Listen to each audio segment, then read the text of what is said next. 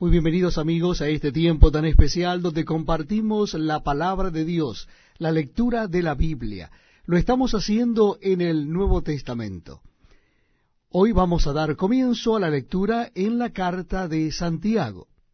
Carta de Santiago, capítulo primero.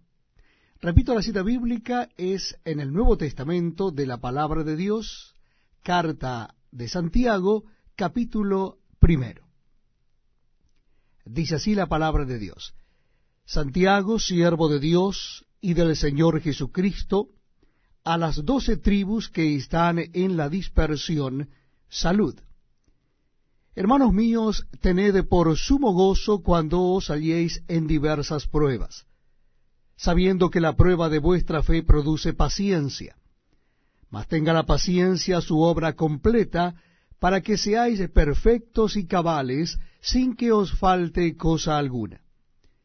Y si alguno de vosotros tiene falta de sabiduría, pídala a Dios, el cual da a todos abundantemente y sin reproche, y le será dada. Pero pida con fe, no dudando nada, porque el que duda es semejante a la onda del mar, que es arrastrada por el viento y echada de una parte a otra. No piense, pues, quien tal haga, que recibirá cosa alguna del Señor.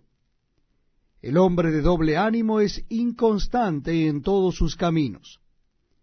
El hermano que es de humilde condición, gloríese en su exaltación, pero el que es rico en su humillación, porque él pasará como la flor de la hierba, porque cuando sale el sol, con calor abrasador la hierba se seca, su flor se cae y perece su hermosa apariencia.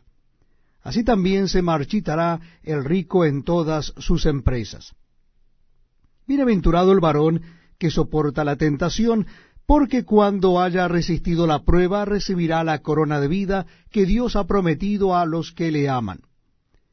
Cuando alguno es tentado, no diga que es tentado de parte de Dios, porque Dios no puede ser tentado por el mal, ni él tienta a nadie, sino que cada uno es tentado cuando de su propia concupiscencia es atraído y seducido.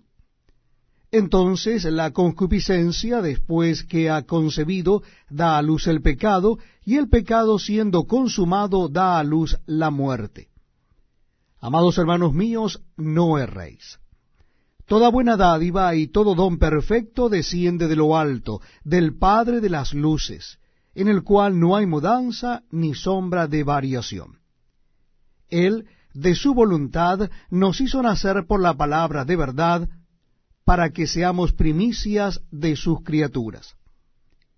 Por esto, mis amados hermanos, todo hombre sea pronto para oír, tardo para hablar, tardo para airarse, porque la ira del hombre no obra la justicia de Dios. Por lo cual, desechando toda inmundicia y abundancia de malicia, recibid con mansedumbre la palabra implantada, la cual puede salvar vuestras almas.